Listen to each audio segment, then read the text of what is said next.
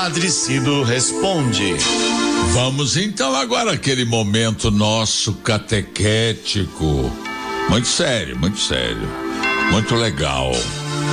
Vocês mandam suas perguntas e eu respondo aqui.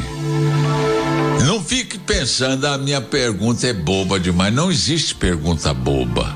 Existe pergunta para a pergunta é feita para quem quer crescer mais no conhecimento da sua fé ou qualquer outra pergunta relacionada com a nossa vida cristã, tá?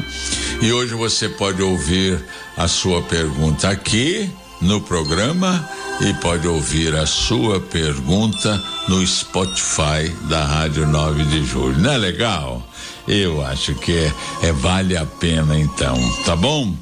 É, Vilma do Jardim das Rosas fez a seguinte pergunta: Padre, eu tenho vários, eu tenho um altar na minha casa com várias imagens. Eu gostaria de saber se agora na quaresma eu preciso cobri-las. Vilma, você me lembra muitas pessoas do passado e de hoje também que tem um carinho, um cantinho em casa onde colocam suas imagens e objetos de devoção e chamam este cantinho de oratório.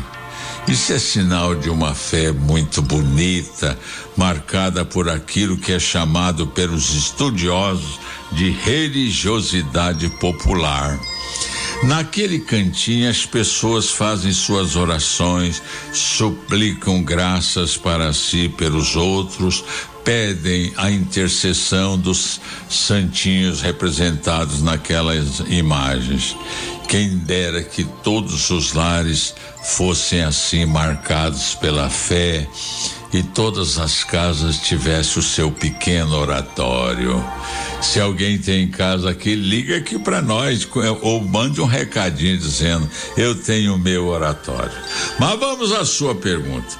Você sabe que não é de hoje, as imagens de nossas igrejas são cobertas durante a quaresma. Há uma razão para isso. A igreja quer que nada desvie a nossa atenção dos mistérios de nossa redenção que iremos celebrar na Páscoa. Quer que nós nos concentremos em Cristo, em Cristo. Por isso os santos são cobertos, as imagens são cobertas e só serão descobertas na noite festiva da Páscoa. Aí essas imagens vão ser mostradas de novo. No caso das imagens que nós temos em casa, não, não, não vejo a necessidade de cobri-las. Nada impede, porém, de você cobri-las também, desde que a intenção seja a mesma da igreja ao cobrir as imagens. Não deixar que nada desvie a nossa atenção de Cristo que por nosso amor vai se entregar à morte e morte na cruz e depois ressuscitar por nós ao terceiro dia, mostrando-nos que o amor é mais forte do que a morte. É isso aí, minha querida. Boa quaresma para você e uma Páscoa muito feliz.